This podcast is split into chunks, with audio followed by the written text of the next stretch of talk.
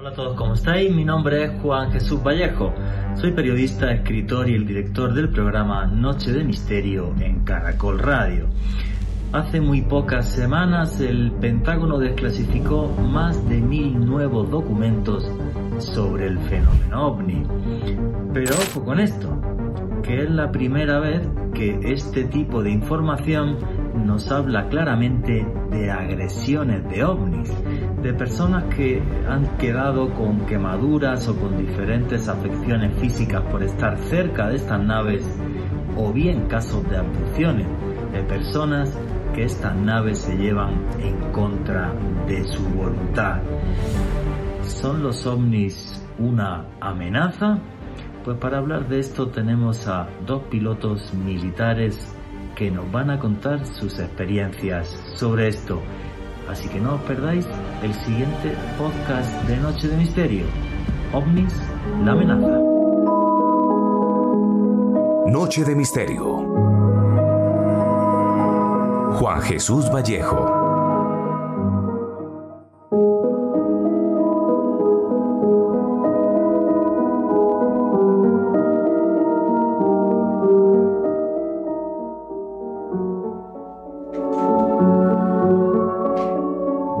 Diciembre del año 2017, todo lo que sabíamos del fenómeno ovni cambió. Y cambió porque comenzaron las diferentes filtraciones del Pentágono, ese gran órgano norteamericano que maneja todos los hilos militares y del poder, valga la redundancia, del poder del país más poderoso del mundo. Repito, eso fue diciembre del año 2017 comienzan a filtrarse vídeos de eh, eh, pilotos militares que están detrás de objetos volantes no identificados y empieza también la filtración de documentos. Por ejemplo, en el año 2004, un incidente realmente espectacular con el portaaviones norteamericano USS Nimitz. Bueno, pues de diciembre del año 2017 hasta aquí, todas estas filtraciones son con sinceridad una especie de telenovela de ciencia ficción. No sé si recuerdan aquella serie que se llamaba aquí en América Latina Archivos X, en España Expedientes X. Pues eso es lo que está sucediendo. Y yo creo que ya la prensa internacional o parte de la prensa ya no le da ni importancia a lo que está pasando. Cuando realmente lo que está pasando es sobrecogedor.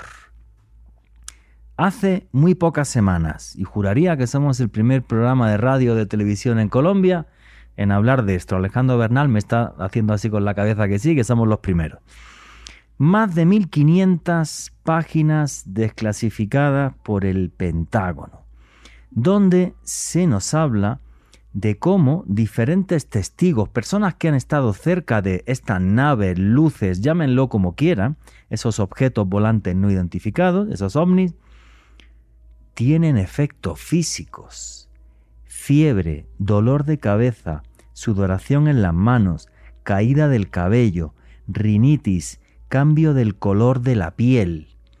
Y en estos informes del Pentágono se nos habla de que esas secuelas físicas de los testigos que han estado cerca de las naves muy posiblemente son debido a el sistema de propulsión de las mismas. Un sistema de propulsión que no entendemos por la sencilla razón de que esas naves no tienen cohetes ni tienen tubos por los que sale eh, un tipo de gas o algo que la propulsiona, ni absolutamente nada. O sea, cada vez tenemos más datos y lo que tenemos cada vez es más misterio. Porque esas huellas físicas de nuestros visitantes nos demuestran que están aquí, que están entre nosotros, que están muy cerca y que hay gente incluso que por desgracia ha tenido lesiones por estar cerca de este tipo de objetos. Me fascina el fenómeno ovni. No sé qué hay detrás. Mi hipótesis es que son realmente naves de otros mundos. ¿Cuáles son sus intenciones? Dios santo. Si algún día lo sé, os aseguro que escribiré otro libro, ya sería el octavo. Me fascina, me intriga, me inquieta, y cuando veo informes así, incluso me preocupa, porque ¿serán los ovnis una amenaza? ¿O como dicen los contactados, son hermanitos del espacio que vienen aquí y todo es paz y amor? No tengo ni idea, pero lo que tengo claro es que hay personas que están teniendo lesiones por esto. Y además, en esos informes, 129 casos de abducciones, 129 personas cuya libertad ha sido violada y vulnerada por los integrantes de estas naves de origen incierto. Bueno, hoy tenemos un programa de lujo con un montón de personas militares, documentalistas y hoy va a ser un programa realmente de toda América Latina y para toda América Latina. Vamos a estar conectados con Argentina, Chile, Perú y aquí en Colombia, perdón, para hablaros sobre si los ovnis son una amenaza, qué son, por qué están ahí y la preocupación de diferentes militares del mundo militares latinoamericanos, los que tenemos hoy aquí, personas valientes que se han puesto a investigar sobre esto. Vamos a tener sus opiniones y vamos a tener sus experiencias encima de la mesa, así que no os perdáis este programa de lujo. ¿Qué hay detrás del fenómeno ovni? ¿Es una amenaza o realmente sus intenciones son pacíficas? El caso es que están ahí y que nos desafían. Buenas noches, noctámbulos.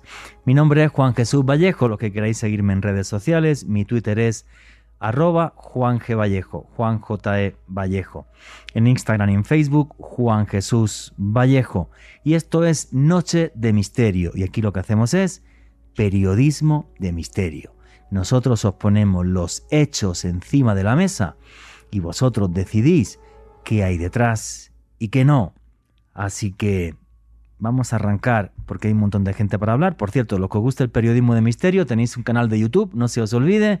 Oculto tras la sombra. Todos los jueves tenéis podcast y todos los lunes tenéis vídeos. Alejandro Bernal, amigo, compañero, buenas noches, ¿cómo estás? Buenas noches, Juan Jesús. Un saludo para usted, para Richie en los controles, para nuestros invitados de excepción de esta noche. Hoy más que nunca, Latinoamérica unida bajo el fenómeno ovni, que más que fenómeno me atrevería a decir que hoy en día ya es una realidad. Total. Sin lugar a dudas.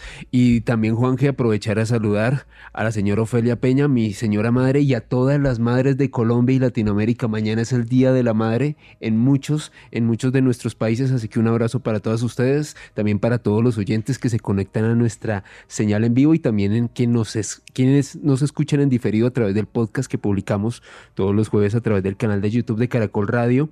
Eh, como bien lo sabrá Juan el fenómeno ovni siempre me ha apasionado, siempre me ha encantado y creo que vivimos tiempos bastante interesantes los que siempre hemos creído en este fenómeno. Ah, sí, a mí hace 10 años me decían loco, ahora ya no me hablan. Por lo menos me he ido superando con el paso del tiempo, porque esto no lo puede negar absolutamente nadie, es una realidad muy, muy, eh, muy tangible. Oye, qué buen dato. Saludo y un abrazo a todas las mamás de Latinoamérica, todas las mamás de Latinoamérica y de Iberoamérica que escuchan este programa. Alejandro Bernal, cuando yo te comento, y fuiste tú el que me envió lo de estos informes cuando salen hace una semana, y yo me quedé loquísimo, hicimos un vídeo para Oculto tras la sombra sobre, sobre esto para el canal de YouTube y dijimos, esto hay que hacer un programa de radio y un debate porque, claro, o sea, que el Pentágono esté diciendo, no, 129 abducciones estamos investigando, eh, eh, también con otras cosas como por ejemplo las, secuelas de este tipo de avistamientos, no fiebre, dolor de cabeza, sudoración de manos, cambio, cambio de color en la piel. bueno, ya, ya te digo, los que, negaban el fenómeno ovni han dejado de hablarnos. Directamente ya por lo menos están calladitos porque, porque no pueden molestar, ¿no? Eh, ¿Qué opinas cuando, cuando, te digo, cuando te digo esos datos? Yo cuando, me, cuando me mandaste el informe me quedé loco, tío, y dije, no, pues esto hay que hacer un vídeo ya y luego un programa de radio. ¿Qué opinaste tú conforme te llegó la información? Es que curiosamente yo estaba revisando información al respecto, Juan G, y cuando leí el artículo que a propósito son dos fuentes británicas, fue la prensa de Gran Bretaña la que realmente destapó esta caja eh, de Pandora por una parte, un artículo de The Sun del 5 de abril, también Daily Mail de esos días, en donde pues Juan G fue a través del esfuerzo de estos periodistas que solicitaron la libertad de la información. Cuatro años. Hace cuatro, Hace cuatro años. Y hasta ahora pueden acceder a esos mil 500 folios tan absurdamente, o sea, una información tan grande, tan amplia, y sobre todo, Juan, que algo que me deja pensando mucho es que dentro de esta información que fue desclasificado, hay un informe que tenía la fecha de marzo 11 del año 2010, que es el informe como clave en donde se evidencian todo ese tipo de estudios médicos relacionados con afectaciones que han tenido personas pilotos militares que se han acercado a estos objetos voladores no identificados, haciendo eco de lo que usted comentaba, 129 casos de abducciones. En este informe, 77 casos de missing time o tiempo, perdido, 41 casos de quemaduras 18 casos de impactos de una extraña fuerza inidentificable e incluso cinco, cinco, encuentros sexuales que estarían muy relacionados con lo que se llama visitantes de dormitorio. Exactamente. O sea, no es que los extraterrestres se monten orgía ni cosas así, no penséis nada raro. Efectivamente, casos de visitantes de dormitorio. Luego voy a contar que son visitantes de dormitorio, pero tenemos un montón de gente esperando, Argentina, Chile, Perú. Entonces vamos a arrancar ya y arrancamos por el, que mm, ha estado en este programa muchísimas veces y toda la audiencia de Caracol Radio conoce, el señor Jorge Luis Zurdorf. Amigo, compañero, buenas noches, ¿cómo estás? Jorge, desde Argentina, no sabemos si está o no está. Me dice, paso al siguiente paso al siguiente mientras otra vez conectan con Jorge Luis Zurdov. Bueno, pues vamos a arrancar entonces por Lima, que está aquí cerquita, que es el comandante Julio Chamorro. Don Julio, buenas noches, ¿cómo está? Buenas noches, muy bien y este, honrado por la invitación de ustedes. Eh, es espectacular. Julio, muchísimas muchísima, eh, gracias a usted por estar eh, aquí y siempre que traigo un invitado nuevo al programa, lo que hago es muy sencillo. Eh, para toda la audiencia de Caracol Radio, prefiero que se presente usted. ¿Quién es Julio Chamorro? Bueno, yo soy este, en la actualidad comandante de la Fuerza Aérea en retiro y eh, mi participación en el fenómeno OVNI eh, data de cuando era alférez, pero eh, ya de comandante cuando fui eh, subdirector de la Dirección Nacional de Intereses Aeroespaciales, eh, creamos la, Oficina de Investigación del Fenómeno Aéreo Anómalo. ¿no? Esto fue eh, en el año, bueno, el proyecto empezó en, el 99 y se, se trabajó hasta el 2002 en que fue inaugurada la, la oficina y, con un resultado espectacular. Y bueno, este, la, la, razón de, de, hacer eso fue que es mi creencia personal que una inteligencia extraterrestre no humana está interactuando con el planeta Tierra. Este tema es complejo, pero es importante eh, reconocer ahora que es real y que actúa con inteligencia. Yo, yo opino... Mi creencia se basa en pruebas físicas y también en testimonios, ¿ya? Y este la vengo a compartir y tengo eh, expectativas al respecto, pero regionales, para hacer cosas juntos. Perfecto, y lo hablábamos antes por WhatsApp, antes del programa, a ver si nos unimos los investigadores latinoamericanos y somos capaces de hacer algo en condiciones. Don Julio, nos va a ir contando usted ahora todas sus experiencias y las investigaciones que hizo cuando llevó esta oficina de investigación del gobierno y del ejército peruano. Pero vamos a presentar a todos los invitados, que esto quiero que esto sea un debate, como por desgracia es de radio no nos podemos ver las caras, pero que habléis, me interrumpáis cuando queráis, y esto es un debate y una charla entre amigos. El que está ahora mismo en Chile también es otro señor que es militar, que es piloto militar, que es don Rodrigo Bravo. Rodrigo, buenas noches, ¿cómo está? Hola Rodrigo. Hola, buenas noches. A ver que tenemos algún problemilla. Vamos a ver si Richie. Bueno, pues vamos a, vamos a seguir con, con Julio, con Julio Chamorro. Hasta ver si se puede conectar Rodrigo Bravo y eh, Jorge Luis eh, Sugdor. Eh, Julio, nos comentaba usted que funda la Oficina de Investigación de Fenómenos Aéreos Anómalos. Y eso se hace por una iniciativa suya y el gobierno de, Perú y el ejército peruano eh, la, adoptan o es realmente o son varios, varias personas, varios, varios integrantes del ejército del aire los que dicen, oye, este fenómeno está aquí, esto nos está desafiando, esto hay que investigarlo. ¿Cómo fue el nacimiento de esa oficina de investigación por parte del ejército peruano, Julio? Bueno, el principal argumento que eh, eh, utilicé fue de que la constitución política del Perú le encarga la defensa de su territorio a la Fuerza Aérea, bueno, al Ejército, a la Marina y a la Fuerza Aérea, y cada uno en el, en el ámbito en que se desenvuelve, ¿no? En el caso de la Fuerza Aérea, en el, en el aire. ¿Y dónde ocurren estos eh, eh, eh, eventos? En el aire. Y el tema es de que pueden poner en peligro las operaciones aéreas en general, o sea, las operaciones civiles y las operaciones militares.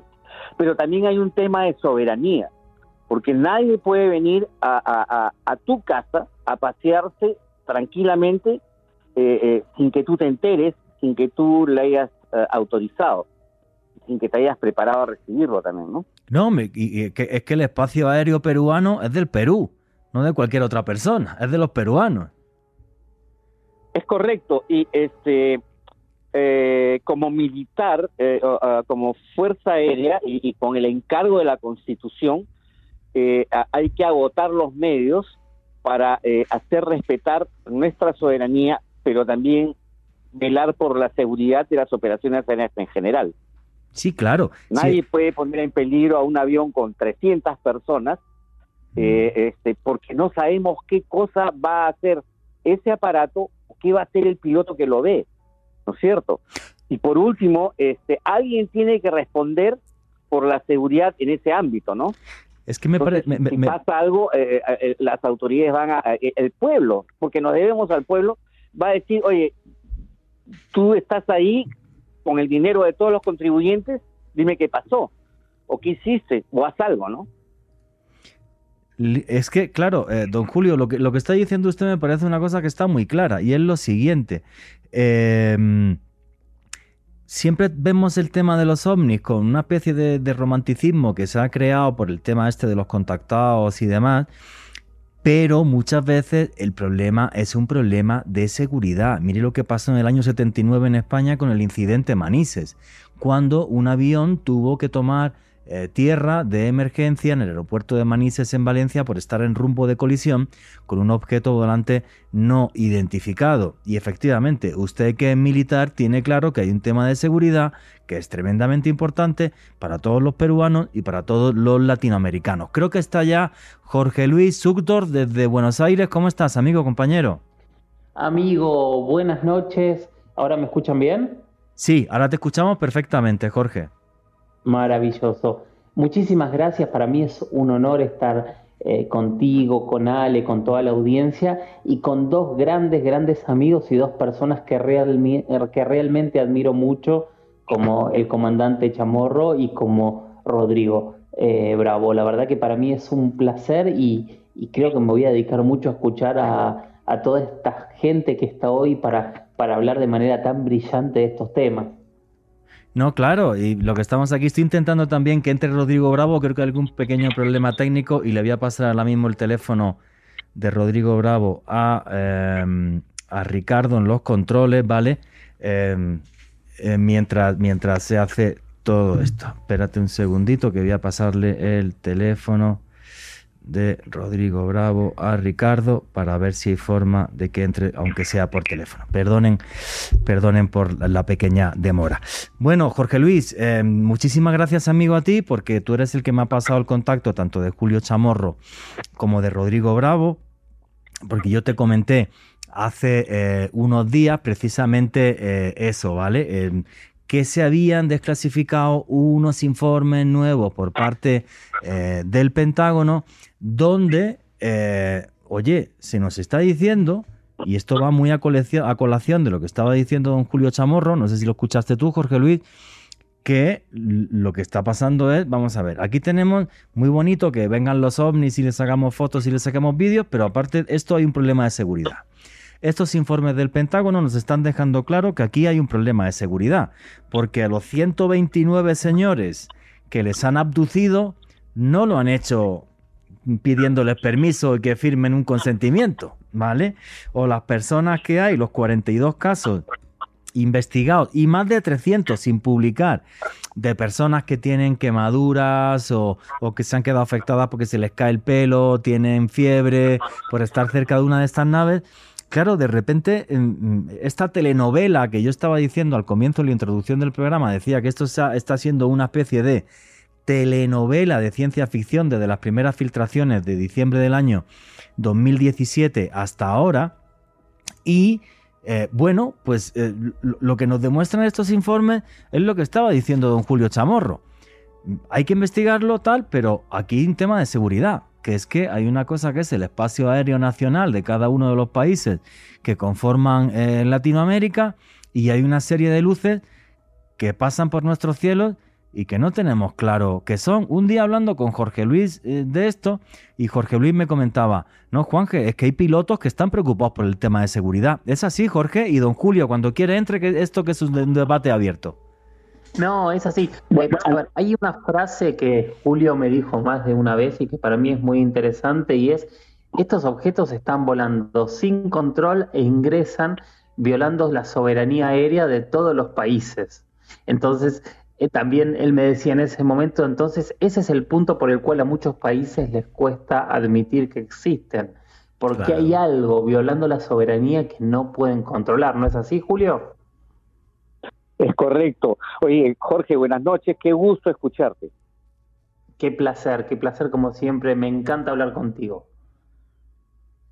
Bueno, este, mira, si me quieren contar algo más, dentro de, eh, del proceso de, formar la oficina yo tenía que encontrar eh, argumentos que el alto mando coja y los tome como suyos o, que eh, los convenzan de darme las facilidades para, para hacer funcionar esta oficina. Entonces, en esos días, en el 2000 exactamente, sucedía la FIDAE 2000. La FIDAE es la Feria Internacional del Aire y del Espacio, que sucede en Santiago de Chile y es la quinta del mundo, es la quinta más importante del mundo. Eh, y de hecho, eh, seis meses antes de que nosotros empezáramos el proyecto de crear la oficina, Chile inauguró su oficina. Ok. Este, entonces, yo me dirigí a, ellos para que me apoyen, para que me den información y fueron muy, muy amables y me invitaron a participar en esta ciudad de un Congreso Internacional del Fenómeno OVNI que estaban celebrando en el 2000. Ahí conocí a personas muy, muy importantes y de todo el mundo, ¿no? Este, por ejemplo, me, me, hice amigo de JJ Benítez, eh, estaba la, la, sonauta rusa, estaban personas importantísimas en el ámbito, ¿ya? Había, este, eh, eh, conferencias, etcétera, y en una conferencia pasó algo que, que, que, me llamó la atención y que usé después de argumento, ¿no? Eh, el expositor de los Estados Unidos ya expuso, eh, en el año 2000 el, PowerPoint estaba recién este, ingresando nuestras facilidades y él expuso eh, en una de sus vistas un documento desclasificado del gobierno de los Estados Unidos donde contaba el, hecho que, ocurrió en La Joya, ya en el 81, cuando un avión peruano salió y, digamos que combatió o interactuó con un objeto volador no identificado que apareció dentro de la base aérea. Yo estuve presente, yo lo vi. ¿Ya? Wow, usted estuvo Pero usted en estu- ese momento, Disculpe, Julio, usted estuvo presente cuando Oscar Santamaría le disparó a un objeto volante no identificado. éramos como 2.000 personas, 2.000 testigos que estuvimos ahí, porque esto ocurrió a la hora del parte.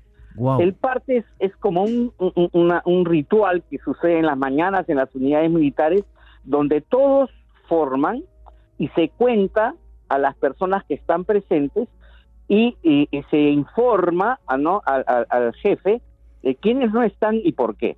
¿no? O sea, hay un parte donde dice efectivos tanto, descuentos tanto y, y el detalle va también y por lo tanto disponibles estos otros, ¿no? Entonces eso se hace todos los días. Eh, eh, en, en el caso de La Joya era las 6 y 45 de la mañana, en pleno desierto. Eh, eh, quiero que, que, que se imaginen, o sea, eh, eh, estábamos ahí, sucedió, pero ¿qué pasa? Que en La Joya esto era muy común, la aparición de estos, eh, de estos aparatos y la interacción en- en- entre nosotros y ellos. Entonces, esta vez, eh, eh, ¿sabes cómo fue? Como que era un globo aerostático que se estaba desinflando y que iba a caer más o menos por la, por la barrera de la, de la pista. Eh, las pistas de aterrizaje tienen una cabecera y tienen una barrera. Se llama barrera en el caso de, de los aeropuertos militares porque es un sistema ya de, de- de unas, de unas tiras elásticas que este, eh, son capaces de detener un avión Ok. que ha perdido el control y está en tierra. Este- esta barrera es una barrera de contención, frena el avión. Entonces, esto estaba sucediendo delante de nosotros a la altura de la barrera. ¿ya? Era- yo lo he visto y yo vi que era un globo enorme, blanco, con la apariencia de que se estaba desinflando. Entonces, hicieron despegar a- a- a- al Sukhoi 22 a cargo de Santa María. Eh, eh, eh, espero que, que- que- que, este, se pongan en, en- en el momento. Imagínense, el Sukhoi 22 es un avión con 12 mil kilos de empuje. Entonces, el sonido que hace, y sucede muy cerca de nosotros, hace vibrar el pecho. El- el- el- o sea, la emoción que te da ver despegar nuestros aviones es Wow. indescriptible. Tienes que verlo para sentirlo y, y- y poderlo después eh, contar, ¿no? Eh, Ajá. más aún porque el avión despega con postcombustión, entonces con una con una flama de rojo intenso atrás del avión es loquísimo, ¿no? Entonces vimos el avión despegar, vimos al avión interactuar. Ahora, ¿por qué se ordenó destruir? En ese momento nosotros teníamos eh, un, un ambiente tenso con la frontera, en la frontera, ¿no? Ajá. y este eh, en la frontera con Chile. Un ambiente tenso porque nosotros tenemos nuestro- nue- nuestros eh, negocios pendientes ahí, ¿no? Entonces, este, y acababan de llegar los equipos soviéticos. Entonces, junto con nosotros, que éramos 2.000 peruanos, había una gran cantidad de hermanos soviéticos enseñándonos a usar lo que acabábamos de recibir. O sea, todo estaba nuevo, todos eran juguetes nuevos. Ajá. ¿ya? Entonces salió el avión, está, estábamos nosotros, estábamos los rusos, sucedió eh, eh, la persecución, duró 40 minutos, este, Santa María le disparó más de 60 buses, etcétera. Sí, o sea, pero Eh, ese- terminó eh, porque se acabó el combustible, tuvo que aterrizar Oscar y eh, como siempre nos dijeron, bueno, si seguimos con el ritual del parte diario y eh, son mil personas y, y, este hay alguien que habla por, un- por un micrófono y nos dijo, bueno, ahora eh, termina el parte y todos nos vamos a trabajar y esto se olvidó, no sucedió, como casi siempre eh, eh, era lo mismo, ¿no? Sea, en, en otras palabras que nos dijeron, bueno, no, no hablen de esto, ¿no? Eh, en ese momento, en el año 81, no teníamos las facilidades que hay hoy día, aunque no lo crean, no existía el celular, ni las cámaras, ni nada de eso, y además estaba prohibido ingresar a la base con las cámaras de ese entonces, que eran enormes, ¿no? El, el video era, recién existía el, el Betascan o el Betamax, ¿no? Y, y las cámaras que había para esos sistemas tan- eran enormes. La Sí, cosa pero- es de que en el año 2000, en, en esta reunión en Santiago de Chile, eh, ojo que les he dicho que estaba eh, eh, los sistemas de seguridad, ¿ya? En la base estaban activados y vivíamos en alerta roja siempre. Y los soviéticos habían llevado su propio sistema también. Entonces era inexpugnable. Nadie podía entrar, nadie podía sobre nada de nada. Y, en caso y en cambio aquella cosa y en cambio aquella cosa blanca, aquella especie de globo, estaba ahí, que luego no era un globo, porque si dice usted que Oscar Santamaría sale con un caza de combate y aquello se eleva, se mueve, una persecución que dura 40 minutos y luego le dispara no sé cuántos obuses. Bueno, yo entrevisté a Oscar Santamaría hace muchísimos años en la cadena SER en España y él nos comentaba que bueno, los obuses creo que son como de punta de uranio enriquecido, no, sé, pero que eso, vamos, le pega un topetazo a un tanque y lo destroza. O sea, no es que le pegó tiritos de, la feria, ni mucho menos. Claro, el, efecto en el blanco era como que eh, agarres un, plato de gelatina y le metas un alfiler. O sea, simplemente no le hacía nada. a la gelatina le metes un alfiler y no pasa nada. Eso, eso, eso comentaba este, Oscar, sí. Ah, bueno, para eso los detalles, eh, mientras yo lo vi blanco, el momento en que sale Santa María empieza a ascender y comienza a cambiar de color y se pone plomo, plateado, plateado, totalmente plateado y se infla nuevamente, se, convierte en una esfera perfecta, ¿no? Pero bueno, lo, que te quería comentar como importante, eh, quizá tan importante como el hecho en sí, es de que en la pantalla este americano nos presenta un documento de la, ah, del gobierno americano, ¿no? está, con los logos y todo, eh, con algunos parches ahí, eh, borrando eh, algunos temas y relatando lo que pasó con Santa María con lujo de detalles y con más datos que yo que, que los que yo recordaba. Es decir, el número de cola del avión, cantidad de combustible consumido, tiempo volado, munición este, utilizada, eh, la performance del avión, etcétera, etcétera. Y ojo, ¿no? Este, dos cosas importantes. Se supone que eso no debió haber pasado, porque no había forma de que ellos se enteren. Y número dos, de que Estados Unidos nunca investigó el fenómeno OVNI y tenía esa información detalladísima de algo que, que sucedió en el Perú, ¿no? No, y está, vamos a ver, hay, hay, un tema ahí claro, o sea, el gobierno norteamericano ni el ejército norteamericano le pidió a usted o a otros mandos peruanos que le dieran la información, con lo cual estamos hablando de un caso de espionaje más claro que el agua. Creo que no hace falta ser Sherlock Holmes para darse, para darse cuenta. Y si tanto les interesa el fenómeno ovni, será por algo.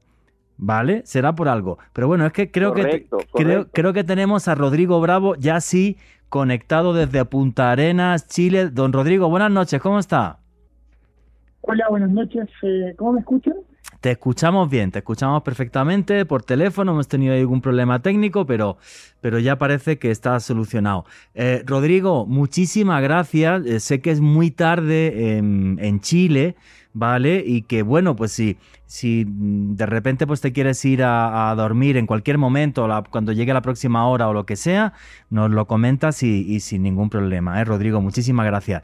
Eh, Rodrigo, creo que has estado escuchando a Julio Chamorro, creo que lo conoces también personalmente, tú eres piloto, eh, piloto militar ahí en, ahí en Chile, eh, creo que no habrás podido escuchar el principio del programa, pero bueno, básicamente lo que he estado comentando es que desde el año 2017, desde diciembre hasta ahora, empiezan las filtraciones del Pentágono, pues eh, ya nadie puede negar que el fenómeno ovni existe, que es real, que gobiernos como el de los Estados Unidos de América eh, lo están investigando, eh, que hace poco pues hubo una filtración, otra nueva filtración del Pentágono, ya por, gracias a dos, a dos periódicos británicos en, virtud de la, de la ley de libertad de información, donde se comenta que hay casos en que hay personas que están cerca de estas naves y, han tenido fiebre, dolor de cabeza, sudoración de manos, caída de pelo, o sea, efectos, efectos físicos y se habla incluso de 129 casos de abducciones. Entonces, eh, Rodrigo, me gustaría, si puedes, eh, como es la primera vez que entras aquí en Caracol Radio en Noche de Misterio, para la audiencia de Caracol Radio, ¿quién es Rodrigo Bravo y qué opinas de, de lo que está sucediendo en la actualidad con el fenómeno ovni, con desclasificaciones como las que te he mencionado. Bueno, primero, buenas noches, eh, muchas gracias por la invitación. Eh, aprovecho de saludar a Jesús, a Alejandro, Richie, creo que están los controles, a Jorge Luis, quien me hizo esta invitación y por supuesto no tengo el gusto de conocer en persona, pero he visto varios eh, reportajes del comandante don Julio Chamorro, a quien lo he seguido por, por varios años y tengo muy buenas referencias de él, ya que el caso que él precisamente estaba hablando eh, es uno de los que incluí en un libro que publiqué el año 2010 que es Morfología Aeronáutica, porque personalmente conocí eh, al comandante Oscar Santamaría y al investigador Anthony Choi de, Perú en Estados Unidos cuando fuimos a la conferencia de Washington en el 2007. Entonces, la verdad que ahí eh, tuve la oportunidad de poder, eh, digamos, en primera persona ver precisamente el relato de alguien que tuvo una experiencia de estas características y ya llevaba varios años eh, trabajando este tema. Como bien dices tú, eh, yo soy piloto del Ejército de Chile, soy piloto militar desde el año 2000 y claro, me involucré en este tema, podríamos decir de una forma fortuita. Para poder egresar como piloto el año 2000 se me dispuso a hacer una tesis con respecto a este tema que se llamaba eh, Introducción al fenómeno OVNI, consideraciones para la seguridad aérea y la verdad que de ahí en adelante no he seguido, he seguido vinculándome en esto. Eh, trabajé como asesor externo del CEFA entre el 2002 y el 2006. El CEFA el Comité de Estudios Fenómenos la Dirección General de la Náutica acá en Chile. Y luego ya como representante del ejército entre el año 2010 y el 2016. Entonces, eh, la verdad que muy bien lo que alcancé a, a escuchar que comentaba acá el comandante Julio Chamorro, el tema que estamos hoy día hablando, un tema que si bien tiene muchas aristas, eh, tiene quizás un, yo diría varias líneas de investigación de, acuerdo a los intereses, por supuesto, de cada uno, pero en cierto modo eh, aquí lo que se está hablando es un tema de seguridad aeroespacial. Eso es. De la prevención Eso es. e investigación de accidentes aeronáuticos o de incidentes aeronáuticos. Mm, eh, obviamente que hay un, detrás una serie de otras cosas que por supuesto que tienen que ser investigados y como, como bien señalas tú, todo esto que partió con el tema del Pentágono a partir del primer reportaje del New York Times el 16 de diciembre del 2017 Correcto. ha generado quizás como que resucitó un poco el interés por la investigación ufológica a sabiendas que Estados Unidos desde el año 48 está investigando esto con el proyecto SAIN. Pero pero independiente de eso, eh, existen países como en este caso es Perú, como en este caso es Chile, eh, como es Francia, como es eh, Bélgica, que llevan varias décadas ya trabajando esto desde la perspectiva de la aeronáutica. Entonces, aquí no estamos poniendo en duda la existencia no existencia de un fenómeno. Aquí se un fenómeno que tiene características físicas y que de una u otra forma hace ingresos de forma, yo diría, incluso irresponsable. Ilegal, ilegal e irresponsable, sí, claro. Sí. Dentro de los espacios aéreos. Y eso es lo que en realidad tiene hoy día de cabeza gran parte de las autoridades aeronáuticas y civiles en todo el mundo.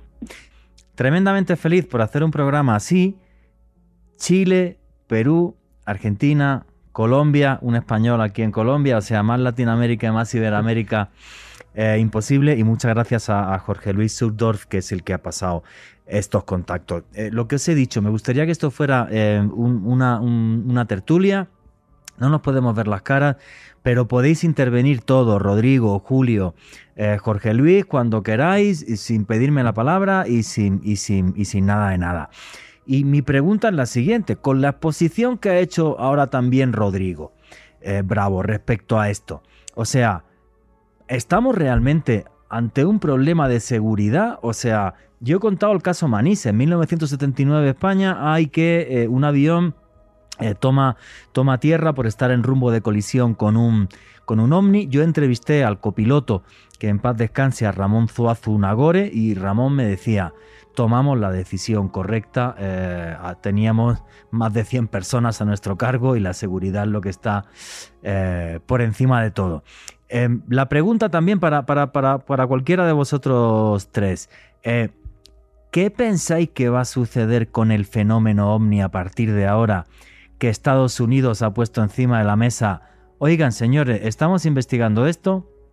No sabemos si son drones chinos o qué, cosa es. Que bueno, cuando dicen lo de los drones chinos a mí me da hasta por reír, ¿vale? Eh, ¿Qué pensáis que va a suceder ahora? ¿Los gobiernos se van a poner más en serio? Eh, Rodrigo, Julio, Jorge Luis, ahí tenéis el micrófono para hablar.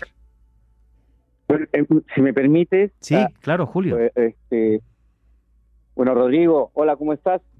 este, creo que este es el momento, eh, como conversamos antes de empezar el programa eh, por WhatsApp, de empezar a prepararse para el contacto, ¿ya?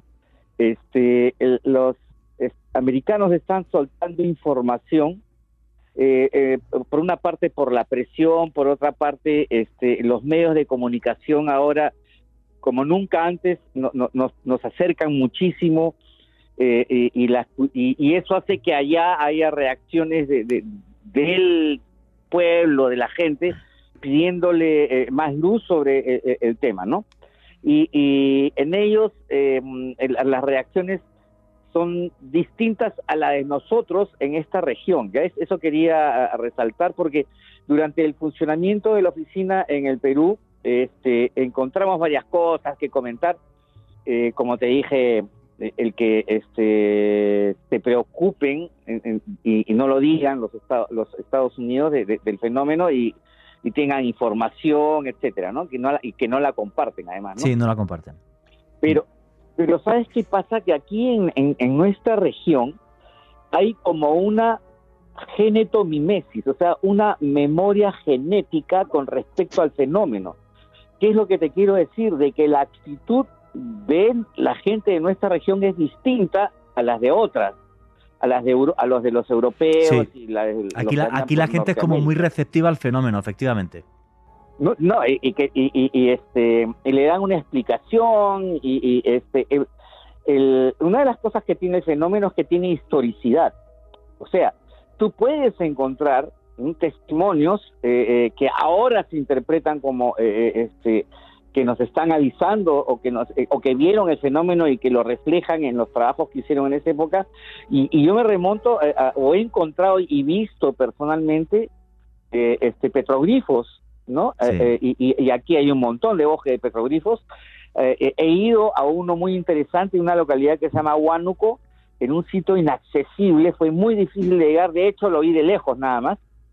Es una pared en un precipicio donde está grabado en piedra, un viaje interestelar, ya que empieza con, eh, eh, te describe un, lugar eh, en las estrellas de donde salen y viajan, te describen un viaje y al final ya lo más cerca a, a, las personas, me refiero, o sea, imagínate la pared esta del precipicio, ya casi al llegar al piso, está claramente una nave, ¿ya? una nave y está claramente este, la tripulación que baja de la nave, ¿ya? Entonces, este, eh, en otras circunstancias, esto se, se conocería a nivel mundial y habría 7.000 teorías, ¿no? Sí. En este caso, en Huánuco, y en Perú, está eh, eh, la, explicación que te dan los locales es de que, bueno, este, nosotros acá llamamos a nuestros protectores apus, y los cerros son la imagen de estos protectores. O sea, cada ciudad tiene un apu es su protector. ¿Ya? Y este, cuando se le, y bueno, ¿qué opinas de que, mira, eh, bueno, está plasmado en un cerro? Quiere decir que es cosa de los apus, ¿ya? O sea, no, no, no hay por qué preocuparse, ellos están en otro level, otro nivel. Y, y, entre ellos son amigos y todo eso, ¿no? Entonces, eh, también es importante eh, tomar en cuenta la actitud de, nos, de, de la gente de nuestra región con respecto al fenómeno. ¿Ya? Este, definitivamente eh, em, eh, eh, hay un feeling más suave, más, más este, amigable este, hacia esto que por aquí, ¿no? en ellos. Ahora, este, lo que pasa es de que también no sabemos qué son, de dónde vienen, si son los mismos, ¿no? Entonces, en, el mundo ha desarrollado mucho la investigación lamentablemente este, de lo que tenemos disponible son especulaciones nada más. Si alguien tiene la verdad, no la ha soltado, pero este, nos, nos involucra a toda la humanidad. Pero en el caso de Sudamérica nos involucra y, nos hermana. Este tema del, del, ovni que les comenté que sucedió en La Joya, eh, es, por decirte, sucedió el lunes en La Joya, y yo en la noche del sábado vi un programa de televisión chileno ¿ya? Donde hablaban, o sea, todo el programa se dedicó al tema ovni y describían, para mí, el mismo que estuvo en La Joya, estuvo en Chile y en el norte de Chile, que es el sur de nosotros, y lo vieron y, y, demandó tanta atención que eh, tuvieron un programa de televisión completo eh, este, comentando eh, eh, o tratando de darte una explicación. Por supuesto, este, eh, trataron de decir de que, lo, que- de, de que, bueno, sucedió lo mismo que la joya, pero no sabían que había sucedido en la joya, ¿no?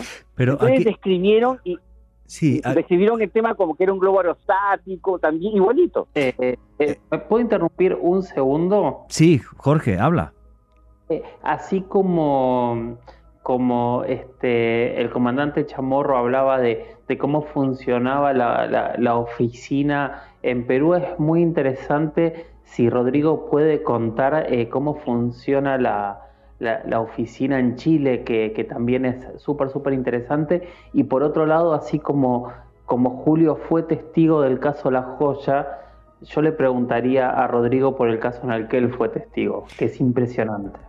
Bueno, yo, eh, la verdad que aquí está, muy interesante esta conversación. eh, son varios tópicos que hay que ir de a uno. Eh, primero, dime la pregunta, ¿por qué o para qué estudiamos los ovnis? Que eso yo creo que es algo que, que a todos nos, no- no- nos llama la atención de tratar de dilucidar para qué. En ese sentido, independiente de la inquietud humana, decir si es que existe la posibilidad o no de que sean extraterrestres, si son tecnología, uno va viendo la evolución de este tema, porque, por ejemplo, en, en la Segunda Guerra Mundial hablábamos de Foo Fighters cuando, eh, Sí. de una otra manera, los mismos fenómenos que se veían en la antigüedad o se ven hoy día. Eh, después, eh, durante la Guerra Fría, entre el 47 y el 91, hablábamos de eh, tecnología de la cortina de hierro del otro lado. Después, con el globalismo, a partir del Net Day del 95, ya todo de China. Entonces, siempre se le busca una explicación más bien terrenal cuando hay fenómenos que son realmente inexplicables. Entonces, Exacto. Ahí viene quizás eh, esta pregunta que es muy interesante, pero que en este caso nosotros vamos, es tan inmenso, tan grande este tema, que lo vamos acotando a, lo que dice muy bien el comandante de Julio Chamorro, a la parte de seguridad aeroespacial, es decir, estamos analizando más los efectos que las posibles causas, porque los efectos es lo único que tenemos quizás cuantificable, que podemos medir y podemos darnos cuenta de que además que hay un componente físico real, las causas pueden ser múltiples. Es decir, aquí estamos hablando de una multiplicidad de fenómenos que en realidad es para volverse loco. Entonces, Sí. eh, por eso, mientras más vamos acotando, yo creo que es más preciso para poder tratar de entender algo que hasta ahora no tiene explicación alguna. que no tiene explicación ninguna y que, pero por ejemplo, Rodrigo, tú cuando dijiste de, hacer un- una tesis y un trabajo sobre ovnis y tal, en el ejército chileno no te miraron, no te miraron diciendo, oye, este tipo está loco, o al revés, dijeron, oye, por fin llegó uno que dijo, venga, a poner esto encima de la mesa y hablar sin miedo y sin tapujos.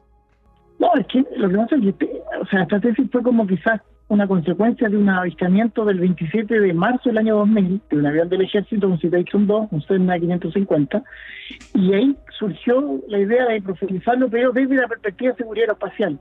Entonces, en ese sentido también hay que ser eh, bastante condescendiente en que lo que es Sudamérica, eh, no es que seamos relajados para mirar este tema, yo creo que lo miramos desde otra perspectiva, es decir, mucho más eh, cercano y no con esa visión tan, yo diría casi, no sé, eh, cuando uno habla de Europa o en este caso de Asia como algo casi divino, acá lo vemos algo como un poco más natural.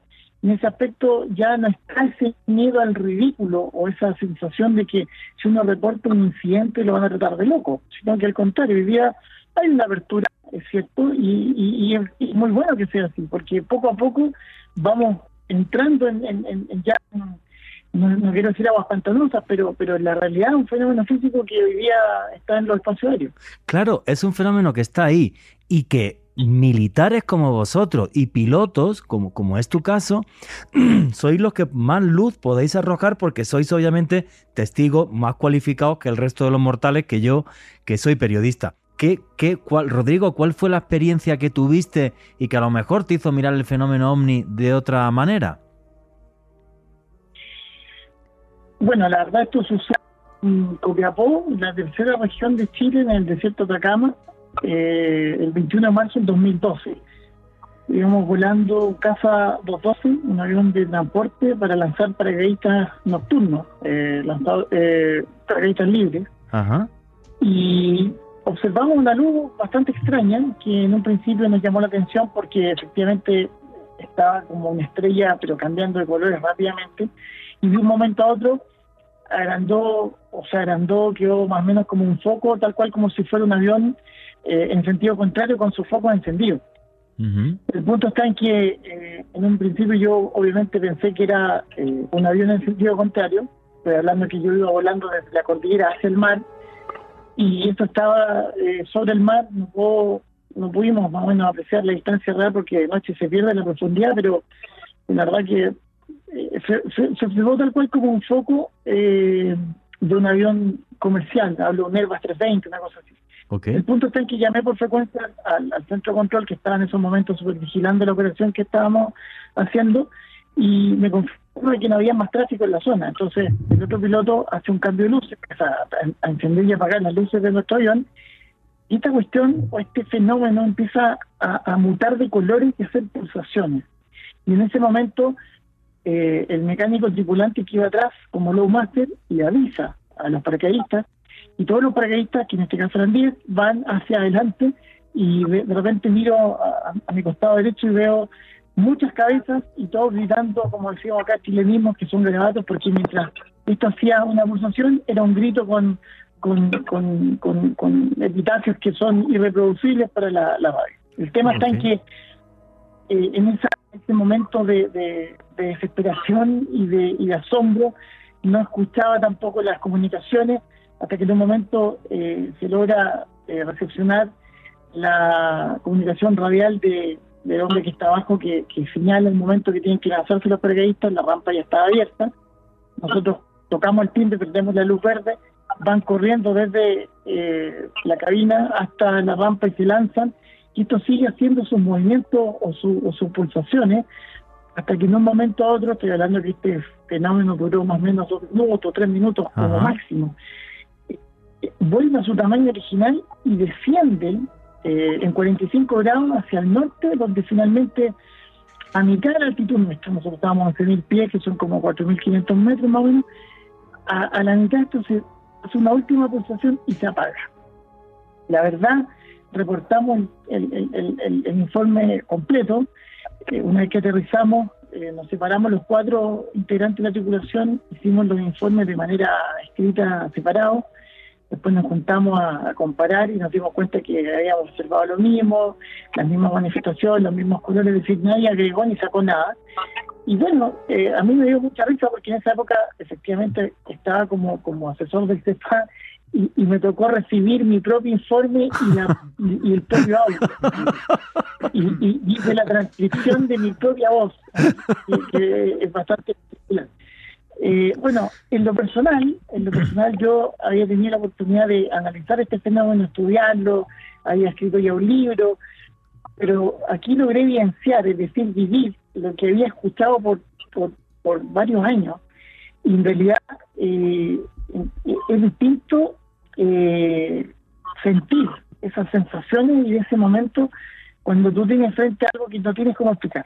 Porque perfectamente yo podría darle alguna explicación, pero para ser sincero, eso no tiene explicación, no tiene explicación por lo menos convencional.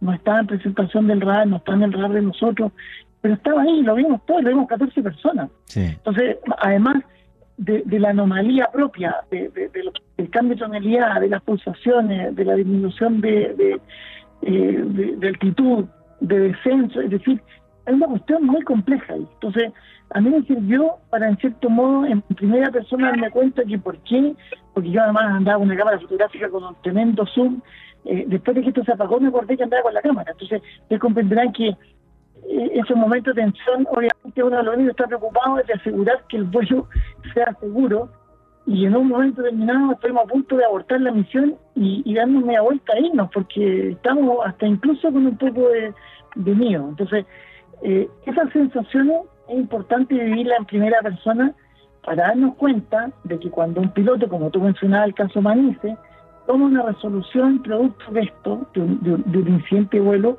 eso no se le puede cuestionar. A mí me sorprende cómo en España eh, los escépticos negacionistas hicieron pero pedazo a la tribulación porque simplemente tomaban la decisión de aterrizar eh, en la del eh, vuelo. Eh, bueno, yo te, digo una cosa, Rodrigo, es más grave de lo que tú dices por lo siguiente. Mira, Después de muchísimos años, el primer periodista que entrevistó a todos los implicados en el caso Manises es un servidor que te está hablando, gracias a que, me dio un permiso eh, el, Ministerio de Defensa, no, el, eh, lo diré, em, el jefe de prensa del Ejército del Aire, ¿vale? Entonces, yo entrevisté a Salvador Tomás, expiloto militar, que era el jefe de seguridad del aeropuerto de Manises entrevisté a Fernando Cámara, que es el, capitán en aquel momento, acabó siendo teniente coronel, que persiguió con un Mirage F1 al objeto. Eh, y con sinceridad, eh, Salvador Tomás, que no conoce y ha hablado ni ha hablado jamás con Fernando Cámara, me dijo Salvador, mira, cuando nos dicen que viene el avión para acá, él sale a pista y por radio se comunica con la torre control. Y me dice, somos más de 30 testigos los que vimos cómo llegaba el avión y la luz que le bloqueaba de cola, que, o que iba en la cola, de, que iba en la cola del avión. Esa luz se queda encima del aeropuerto de Manises y por eso es por lo que se toma la determinación de que vaya un Mirage F1 y saque esa luz de ahí en lo alto, pues porque eh, tenías un aeropuerto de una de las ciudades más importantes de España eh, sin poder, eh, sin poder operar. Y a mí Fernando Cámara, que me concedió una entrevista después de muchísimos años de silencio, me dijo fuera de cámara, no, pues es que ahora la gente dice que yo me confundí con una chimenea en una, fábrica de escombreras o que es que era una otra chimenea de una fábrica de Argelia. No te pierdas esto y tal.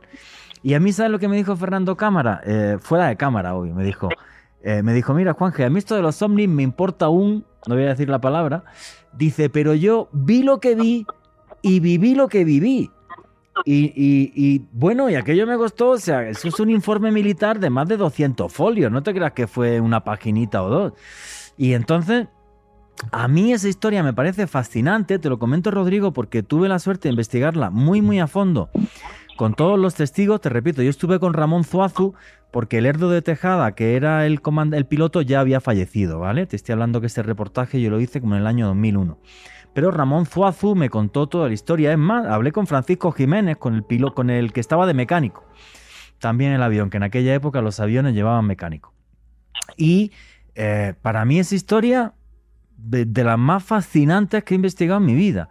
Y efectivamente, llegan el grupo de, yo lo llamo los ciencinazis, ¿sabes? Que es como de, no, todo es mentira. Pero vamos a ver, pero ¿cómo mentira? Pero tú has entrevistado al, piloto, has entrevistado al jefe de seguridad del aeropuerto de Manises, has entrevistado al, señor que fue con un Mirage F1. Eh, creo que eso es hacer periodismo, ¿vale? O sea, efectivamente, hablar con los implicados y, y, demás. Efectivamente, Rodrigo, yo estoy de acuerdo contigo al 100%. Em, siempre, bueno, pues hay, hay gente así, pero lo que sucedió aquel día de 1979 a día de hoy no tiene explicación.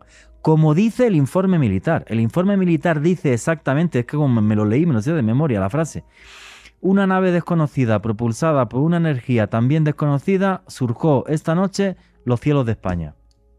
Y más claro que lo dice el informe militar. Y mi papá, que en paz descanse, era militar. Y los militares en España, ni igual que en Chile, igual que en Perú, no se andan con tonterías. Hacen las cosas bien como hay que hacerlas. Así que, Rodrigo, muchas gracias por, contarnos tu experiencia. Y ahora me gustaría, aparte del speech que más me ha salido, pues porque es verdad que has tocado un caso que conozco muy bien y que me indigna cuando hay gente que dice que eso es como que no, no. O sea, entrevista a toda la gente que hay que entrevistar, amigo. Eh, Totalmente. Claro. Eh, Totalmente de acuerdo. O sea, aquí la, falta de rigurosidad en esos, investigadores, o sea, no son investigadores, son de frentón eh, o de frente, son, eh, son negacionistas. Negacionistas, sí. negación hoy día de una cuestión que, claro, es casi como un dogma, es decir, aquí ni siquiera se abre la posibilidad de. Recién lo comentaba con este Chamorro.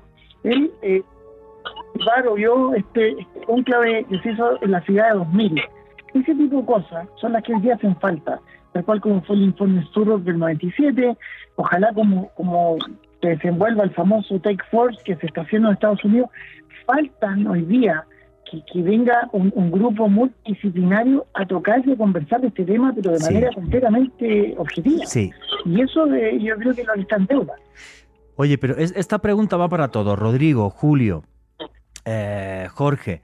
Eh, el, fenómeno, el fenómeno está ahí. Todo esto está cambiando desde las filtraciones que empiezan en diciembre de 2017 eh, por parte del Pentágono. Decía antes Julio Chamorro que, por ejemplo, fíjate, entre, entre la Fuerza Aérea peruana y la chilena compartís información. Ahora, la pregunta del millón de dólares.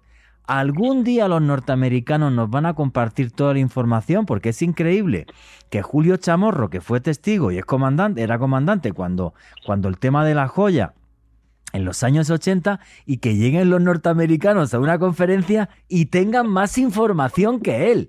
Eso, ese dato yo me he quedado en shock, pero en shock. ¿Qué opináis, Julio, Rodrigo, Jorge, que llevan mucho sin hablar? Aquí estoy, aquí estoy. Es que estoy fascinado escuchando. Me parece que, que, nada, a veces es, es, es, también maravilloso ser, ser oyente. Sobre todo, no es poca cosa. Tenemos, eh, estamos escuchando a, dos pilotos militares, los dos que hablan de, de ovnis y los dos que han tenido experiencias y son los máximos exponentes, creo yo, para hablar de estas cosas.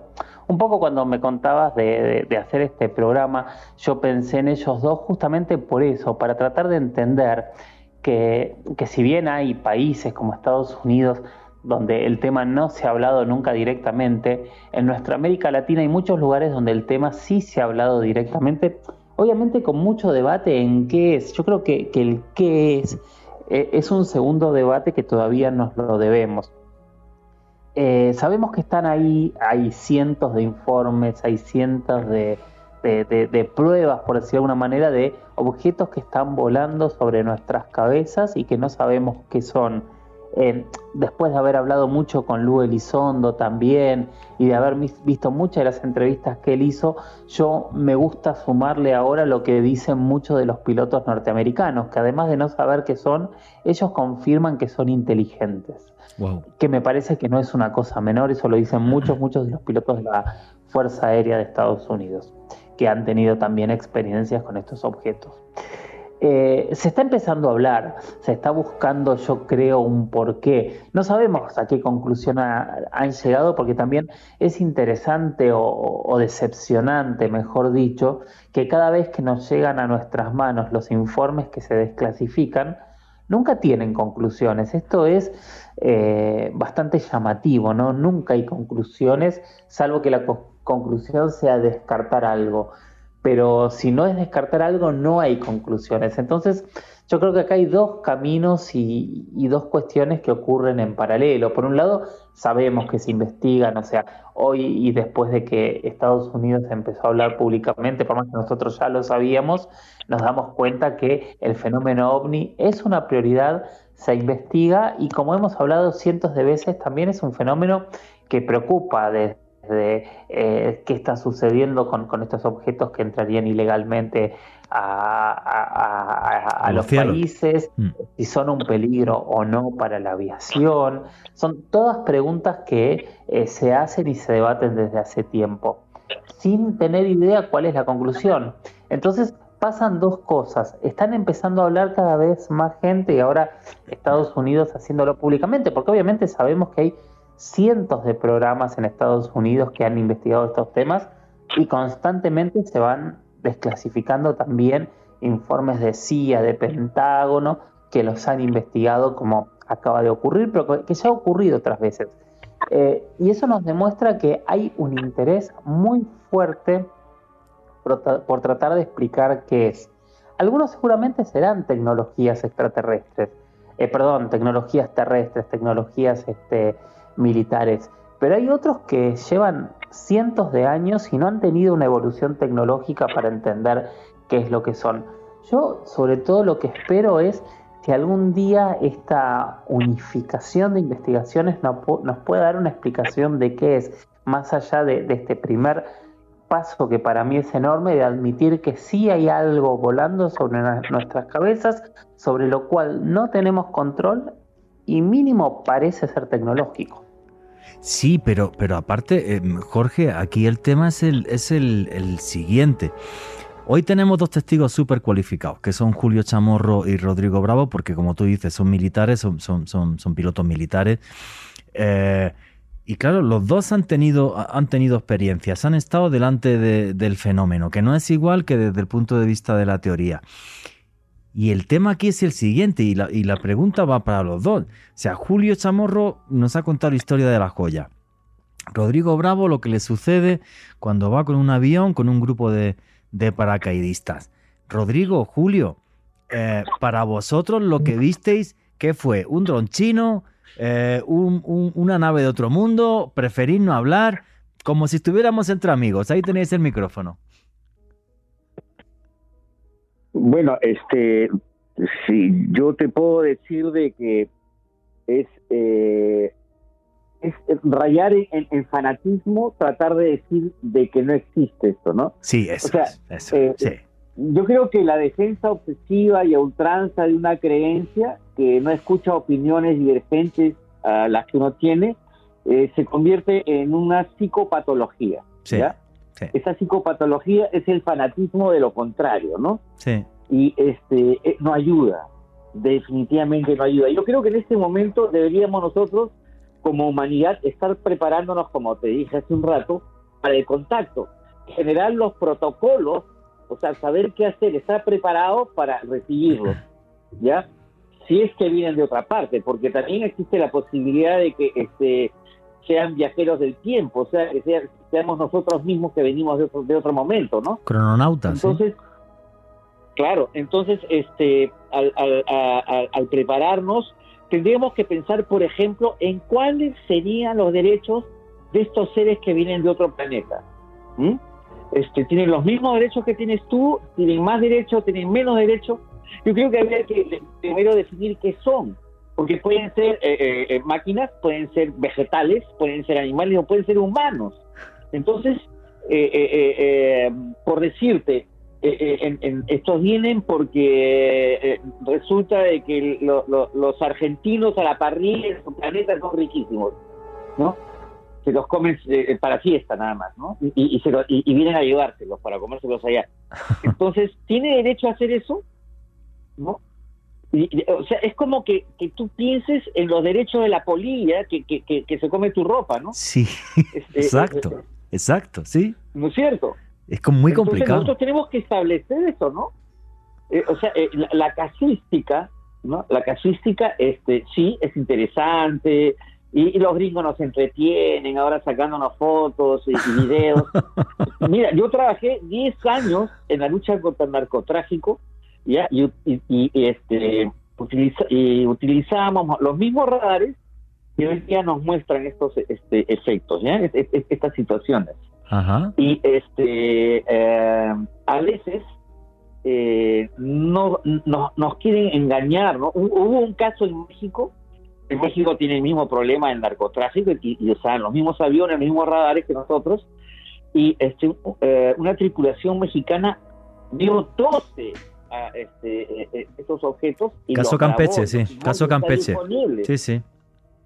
Sí, sí. Correcto. ¿Y Ujú. qué trataron de decirles a los mexicanos? No, eso es un efecto este, visual. No.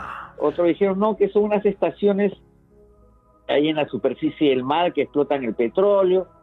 Sí, pero evolucionaban y hacían formación y los Y seguían. se movían, sí. Y eran 11 y luego 9 y luego 13, sí, claro. O sea, no. Esa es una psicopatología, el decir que no eran. ¿no? ¿Hasta, hasta dónde? no? Es que la- la- el intento de, de explicar lo inexplicable queda muchas veces como mucho más ridículo. Oye, por cierto, ahora que estamos hablando de eso y de este tipo de casos, eh, Rodrigo, eh, ¿tú conoces el, el caso eh, de Chile donde un, helicóptero en el año 2014 graba un objeto que luego deja una, una estela?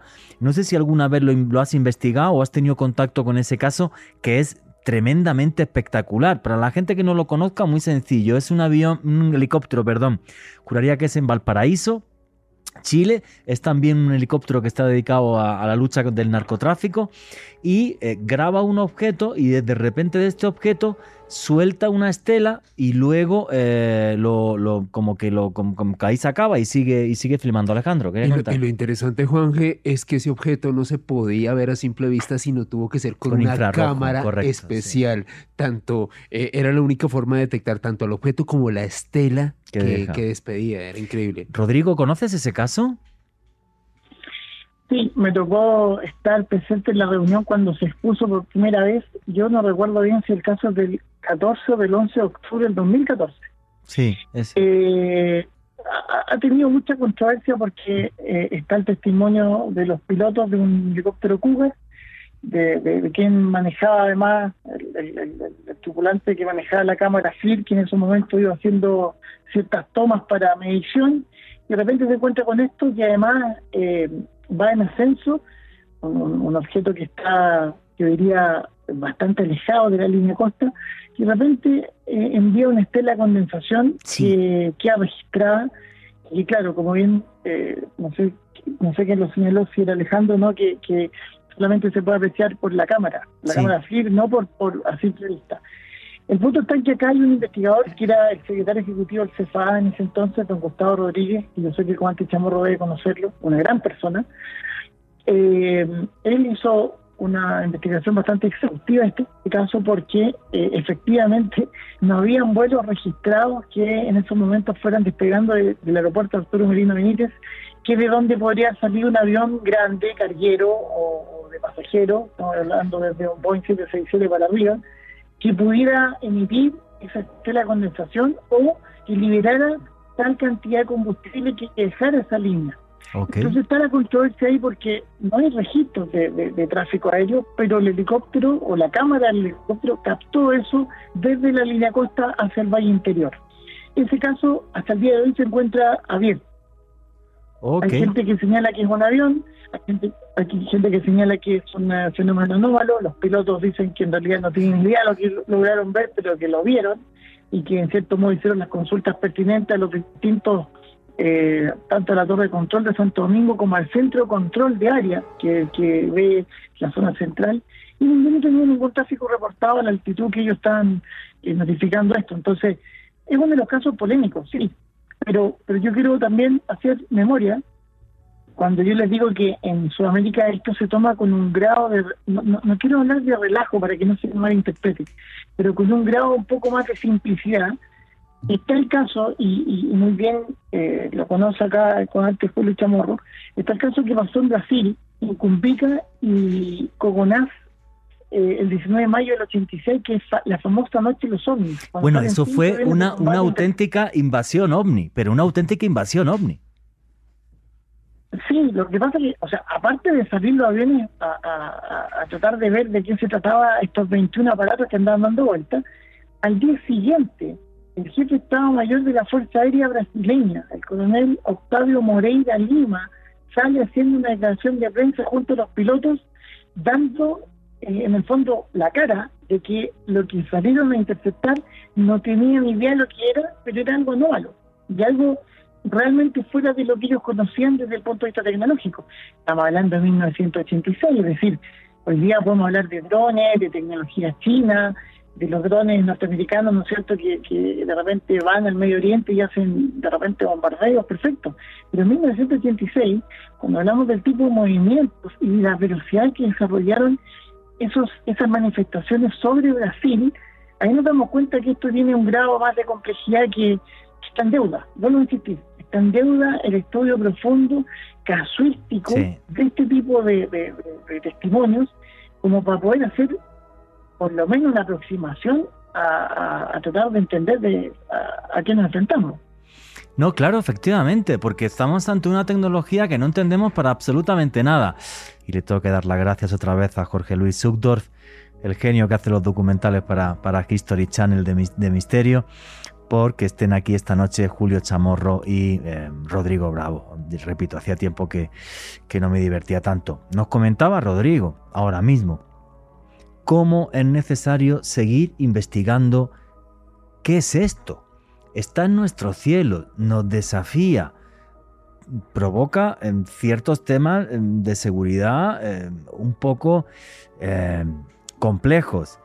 Pero, em, claro, el, tema es quién va a soltar la plata un día para que esto se investigue en condiciones. Jorge Luis, que hace mucho que no estás, que no estás, que no estás hablando, aunque con estos dos genios, pues es normal que estemos hoy todos callados.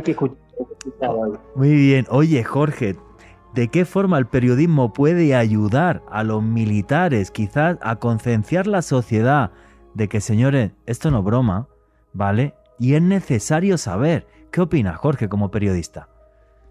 Yo creo que primero que nada hay que tratar de, tomar estos temas de, manera seria y responsable. Eh, muchas veces eh, todo lo que se corre de la normalidad se está tomando en burla. Yo soy un convencido que, que eso ocurre por esta necesidad tan extraña que tiene el ser humano, que esto yo lo repito siempre, de sostener sus verdades absolutas hasta último momento y, todo lo que se corra de los paradigmas de verdad hay que reprimirlo de la manera que sea y una de ellas es la burla, pero muchas veces el propio periodismo es el que termina generando eh, que estos temas no se podrían tocar y ese periodismo que se burla muchas veces de, estas temáticas es el que queda como en una especie de posición adelantada cuando es el propio Pentágono o, son diferentes organismos de, este nivel que son los que dicen, señores, hay algo y no sabemos qué es. Tal vez sean drones chinos, dicen, ¿no? Pero hay algo y no sabemos qué es. Obviamente drones chinos... Eh, este, pilotos dicen ojalá no sean drones chinos porque si no han dado un salto tecnológico que no tenemos idea ni cómo lo han logrado. Pero mira, eh, y, aquí, aquí tenemos dos militares, a, Julio Chamorro y a, Rodrigo Bravo. Y, como, lo estabas comentando, le hago una pregunta a cualquiera de los dos, ¿eh? o, o los dos, uno después del otro. Vosotros que sois militares, ¿pensáis que algún Estado va a hacer pruebas con drones experimentales violando la frontera y el espacio aéreo de otro Estado soberano, con la cantidad de problemas diplomáticos y hasta militares que eso podría representar. Julio, Rodrigo, el que quiera. Bueno, este, si me permite, este, el, el, tema de, de, la invasión del espacio aéreo territorial de cualquier país es serio. Es serísimo, pero este, te, comento algo que, que, sucede normalmente en nuestros países, ¿no? Eh, al menos en el Perú el tema es importante, pero la diferencia es que no es urgente. ¿Me entiendes? Ok, sí. Entonces, eh, eh, y eso es en todo, ¿no? Eh, las cosas aquí en nuestra región se atienden cuanto ya la tenemos encima, pero no nos preparamos, ¿no? Como te comentaba, oye, a, propósito, estuve este, fuera de, frecuencia como tres minutos, se cortó la llamada.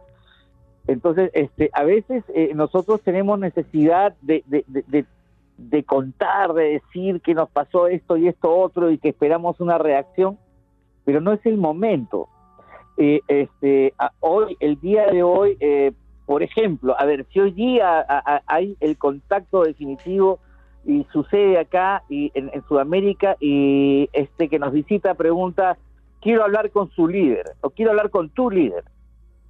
Bueno, espero que no sea en Perú porque si va el impresentable que tenemos ahora de presidente nos matan a todos, terminan con la humanidad. ¿Me entiendes?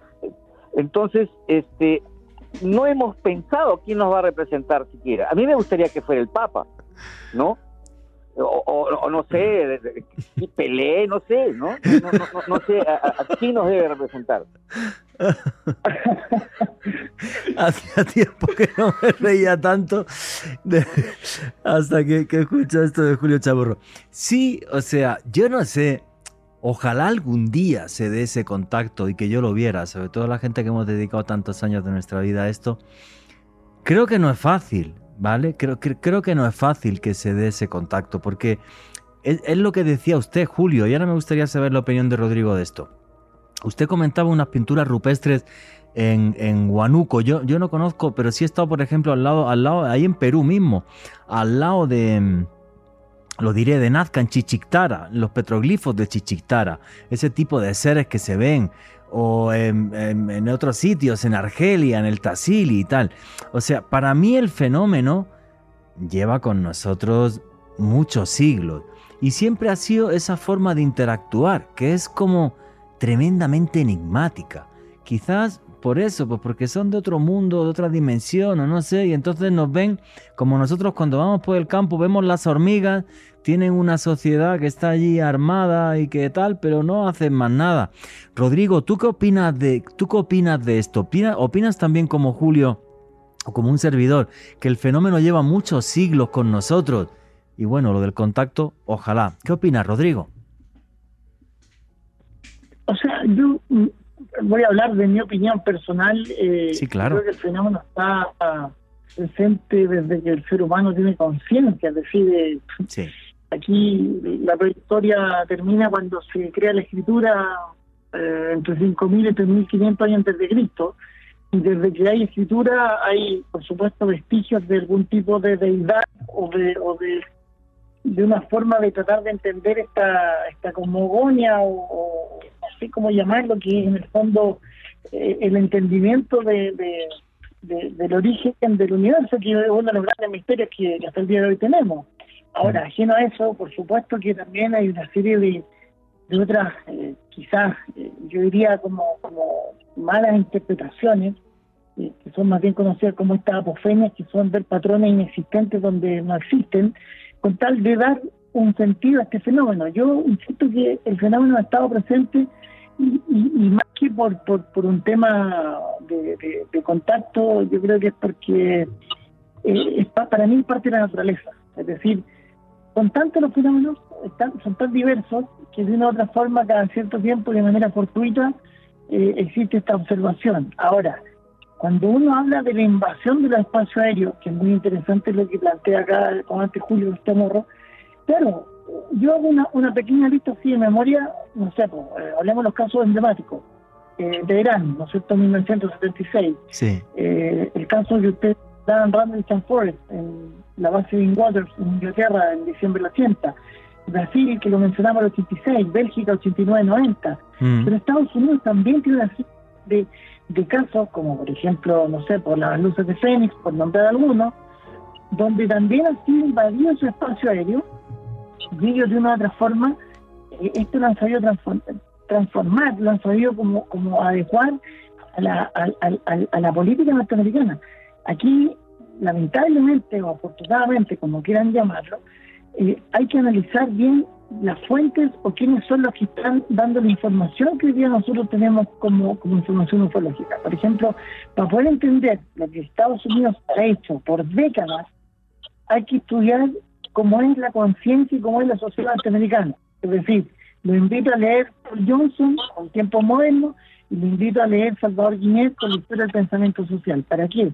Para poder entender cómo Estados Unidos, como una super megapotencia, requiere siempre de un enemigo, de un adversario con quien poder emplear el concepto de seguridad nacional llámese Guerra Fría, llámese Islam o Guerra al Golfo, llámese China, siempre tiene que haber algo o alguien que de una u otra manera permita ese concepto. Entonces yo creo que Estados Unidos está muy claro, en cierto modo, que parte de estos fenómenos tienen que tener una explicación, sea de acá, sea de afuera. Lo que pasa es que ellos, por supuesto que esto siempre les va a servir para, para su conceptualización de es seguridad eh, nacional. Ajeno a Estados Unidos, si vemos otros países con una visión un poquitito más amplia o más quizás, yo diría, eh, objetiva de este fenómeno, la Francia, con los distintos eh, eh, organismos de investigación, el GIPAN, el CEPRA, el, el, o GIPAN, que se, se, fue modificando, y claramente la visión de ellos muy parecida a la que hoy día existe en Perú, o la que existe en Chile, o la que existe en Brasil, donde esto no es que no es que sea simple, sino que simplemente, sencillamente es algo que hay que discutirlo. O sea, aquí no, ninguno de nosotros avergüenza por hablar de este tema de forma objetiva, seria, aeronáutica, como quieran llamarlo, incluso con, la, con las posibles implicaciones que tengan. Ustedes me acaban de preguntar con respecto a las líneas ancestrales, les dije mi opinión, y yo soy, digamos, un, un escéptico en lo que es la hipótesis extraterrestre, pero por, por ningún motivo la descarto, porque hay anomalías, hay manifestaciones que de una u otra manera, al no tener una explicación,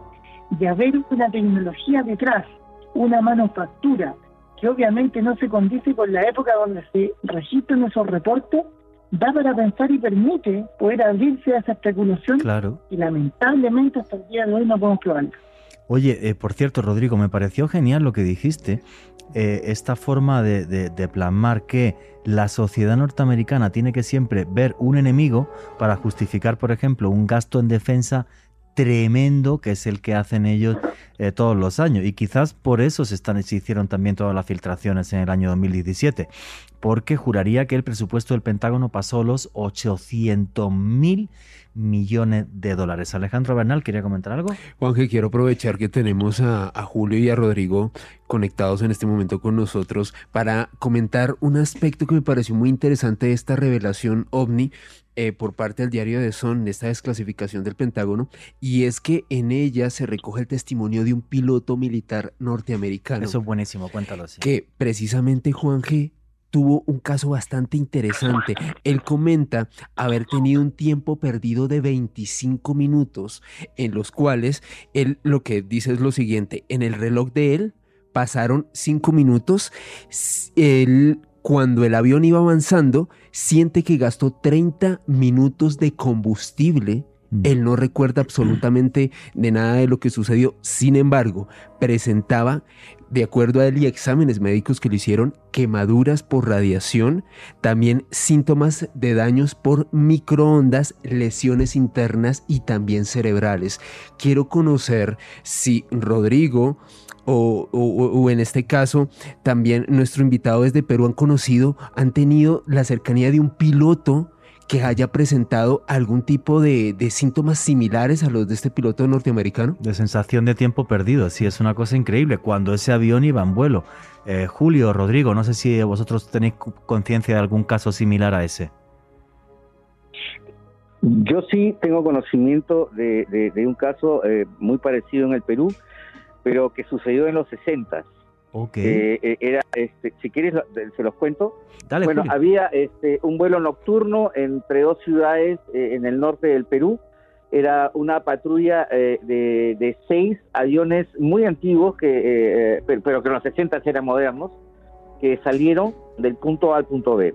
En la noche no se hace la formación táctica, ¿ya? Este, se hace una, un- una formación de navegación, que hay una separación de, en minutos, en tiempo, entre avión y, eh, avión pero que llegando al destino eh, eh, posiblemente lleguen juntos, ¿no? O sea, se, programa, se brifea y se ensaya, ¿no? O se, se, se, prevé. Bueno, el último avión que, salió de, este punto A, bueno, en el aire se encontró con los demás y comenzaron a viajar al punto B. En un momento, eh, el, el último avión eh, sintió una luz muy importante, muy fuerte sobre, el- sobre la cabina del avión y levan- que le llamó la atención y levantó la cara y vio que era una nave enorme. Y él pensó, no lo dijo, lo pensó, qué bonita nave. Wow. Eso no lo dijo, lo pensó. Pero en sus audífonos o en su cerebro escuchó la respuesta. La tuya también. Wow. Wow. Entonces él, eh, eh, escuchando eso, vio que todos sus instrumentos iban a cero. O sea, falla eléctrica total. Todo se apagó. Pero este, en un momento, y, pero con- mantenía la, la, la velocidad, mantenía la altura y todo. O sea, se estaba como desplazando junto con él la, la nave que estaba encima, pero como que lo había capturado. Eh, no pasó ni un minuto, el avión se, des- se desprendió de, esa captura, descendió y todo volvió a funcionar, se prendió el motor, etcétera, y pudo hablar por la radio y, y bueno, siguió su vuelo, aterrizó y cuando llegó al punto B, lo estaba esperando el comandante de la unidad, el coma- ya habían llamado a su esposa para comunicarle que el tipo se había perdido, porque llegó 45 minutos después que el resto. Entonces, por protocolo, o, o sea, por procedimiento, eh, de- si no hay contacto radial en un tiempo establecido, te declaran en emergencia, pasa un poco más de tiempo y ya te declaran perdido, ¿no? Y eso va en función del combustible que llevas a bordo, etcétera. Ok. La cosa que él ya estaba en, en- en- en emergencia, ¿no? Y eh, me imagino que es igual en todas partes. eh, las bases aéreas tienen la vía donde llegue la familia, ¿no? Y, y- y la familia está involucrada en lo que hace el, el- el- el pa- el titular, pues, ¿no? Entonces ya la- la- la- la- pasa algo así y eh, por protocolo la, esposa del comando se acerca a la, a casa del, del involucrado y, y Sí. habla con la esposa y los hijos y etcétera. ¿no? Bueno, ya estaba la esposa en- en el grupo aéreo y lo ven aterrizar. O sea, el tipo de la nada aparece en la frecuencia y pide permiso para aterrizar como número 6. O sea, él, él asumiendo que los demás estaban, tra- lo demás estaba transcurriendo normalmente. Sí. Aterriza y por supuesto eh, eh, llega, abrazo, no entendía nada. ¿no? Y este lo llaman y le dicen, oye, ¿qué pasó? ¿Cómo que qué pasó? 45 minutos perdido, ¿dónde has estado? No, no puede ser, no, no, no, ni hablar, ¿no? Ni hablar, ni hablar. Yo en ningún momento me he desprendido del último, etcétera, etcétera. Mientras tanto, los técnicos hacían, investigaban en, en- en el avión que él había, había volado, que había aterrizado, y encontraron que no le faltaba ni una gota de combustible más allá de lo que habían calculado que, iba- que tenía que gastar. Vale, vale. ¿no? ¿Qué quería decir eso? Que, que él había volado o el motor había funcionado exactamente lo que se calculaba que debía funcionar para el traslado. Y, y había consumido el, el el combustible del traslado, ni un minuto más ni un minuto menos, exacto. Exacto, ¿no? Entonces, ¿qué quería decir? Que efectivamente él, este, el, el- el- el- el avión había volado lo que tenía que volar programado. Pero los 45 minutos eran missing time, ¿no? Donde se perdió el avión, se perdió la tripulación, o sea, el piloto, y, y nadie sabe, él mismo no sabe qué pasó en esos 45 minutos, ¿no? Ahora, este, mm, obviamente, después de eso hubo todo un proceso, ¿no? Y ya te lo imaginas, ¿no? Y este, pero eso está escrito en un libro, es, un- es algo que eh, eh, eh, se reportó, se registró, está guardado y, y- y es más, el piloto ha escrito un libro al respecto, ¿no? Qué bueno. Entonces, sí, y, y- y- y bueno, y algo más que quería este, agregar era de que el contacto posiblemente ya se dio y, y- y hay una exopolítica de, de- de- de- de los terrícolas con respecto a esto. Y es más, los terrícolas también somos extraterrestres, o bueno, no sería el nombre extraterrestre, somos extra, extralunáticos y ya llegamos a la Luna y, y también estamos en Marte, ¿no? Estamos extramar, extra- extramarcianos, ¿no? Sí, claro. Y de repente, al igual que ellos que están acá, porque son sondas, los que sondas terrícolas las que están allá, ¿no? Sí. Entonces, eh, debemos aceptar, ¿no? Que así como nosotros nos, nos vamos, ellos vienen. Lo que sí es raro y hay que examinar es que cómo evolucionó tanto la aviación del 1910 al 62, creo que fue que el hombre llegó a la luna. Al día de hoy no podemos curar un resfriado, que tiene lo mismo que la humanidad, pero ya el hombre desarrolló tanto que estamos viajando a, a- a otros planetas, ¿no? Me- me- me- lo que trato de decir es de que esa exopolítica o ese contacto de repente ya se dio, ya había un intercambio de cosas, ¿no? De repente yo te doy tecnología, tú dame, no sé, gente, porque yo tengo problemas genéticos y quiero ver que en ustedes eh, eh, cómo lo hacen, o, o- quiero volver a ser como ustedes, o de repente, no sé. ¿No? Entonces, ¿qué necesitas? Bueno, llevarme unos cuantos humanos, bueno, los- y, y de que, bueno, llévate todos los negritos y los chinitos que quieras. Pues. Ay, Dios mío. y- y- y En puede haber fin. funcionado así, ¿no?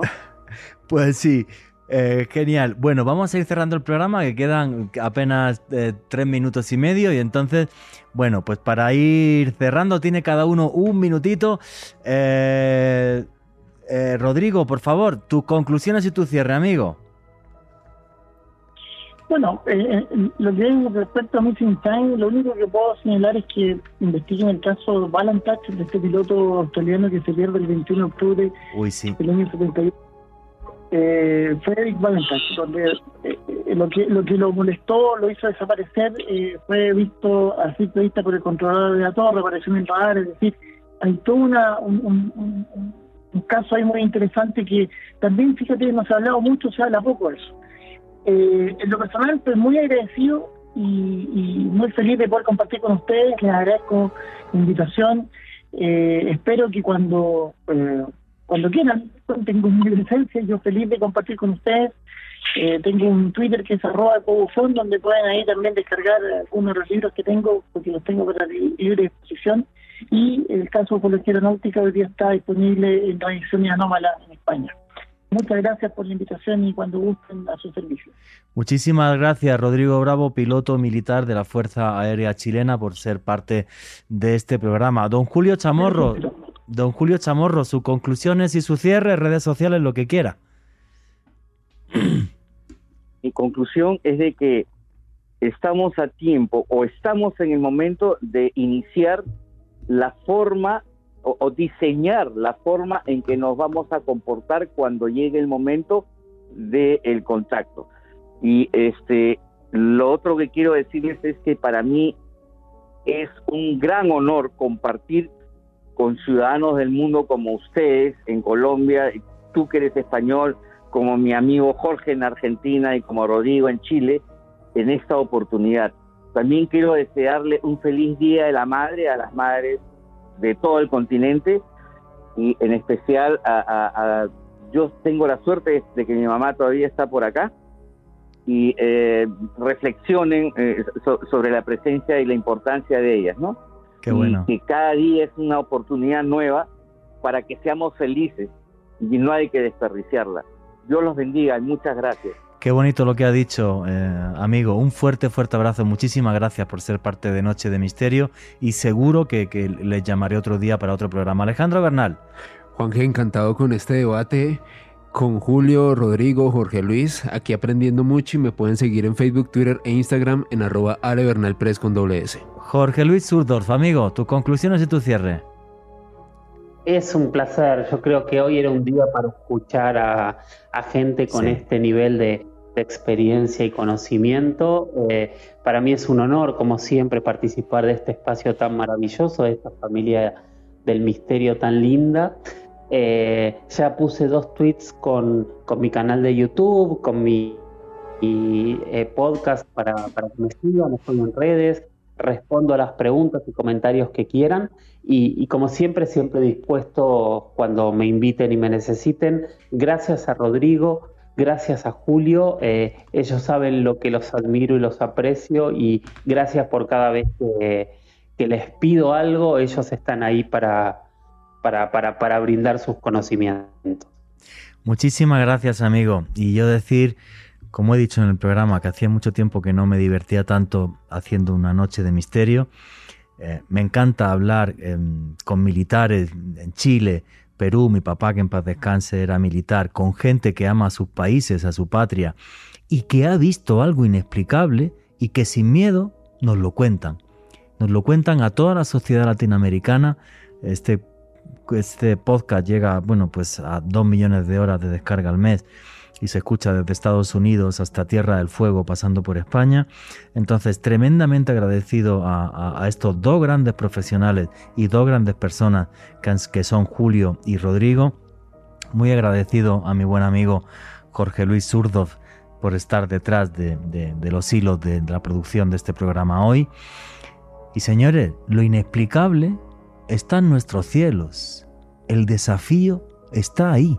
No sé cuándo será, Ojalá llegue un día ese contacto y ojalá algún día lo comprendamos, pero mientras tanto, maravillémonos con el misterio, porque está ahí y es parte de nosotros.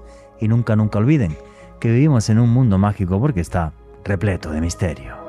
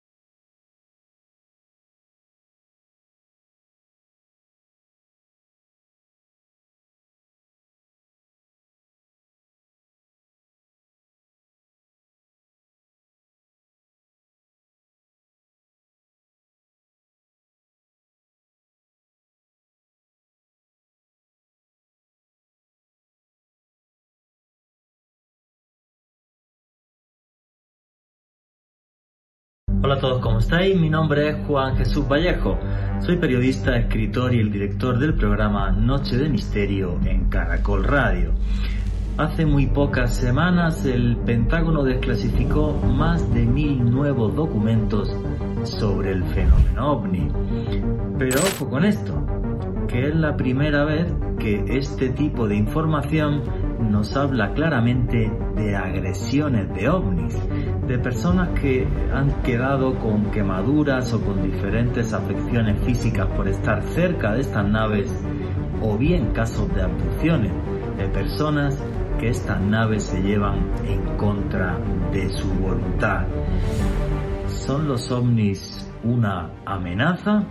Pues para hablar de esto tenemos a dos pilotos militares que nos van a contar sus experiencias sobre esto. Así que no os perdáis el siguiente podcast de Noche de Misterio. OVNIS, la amenaza.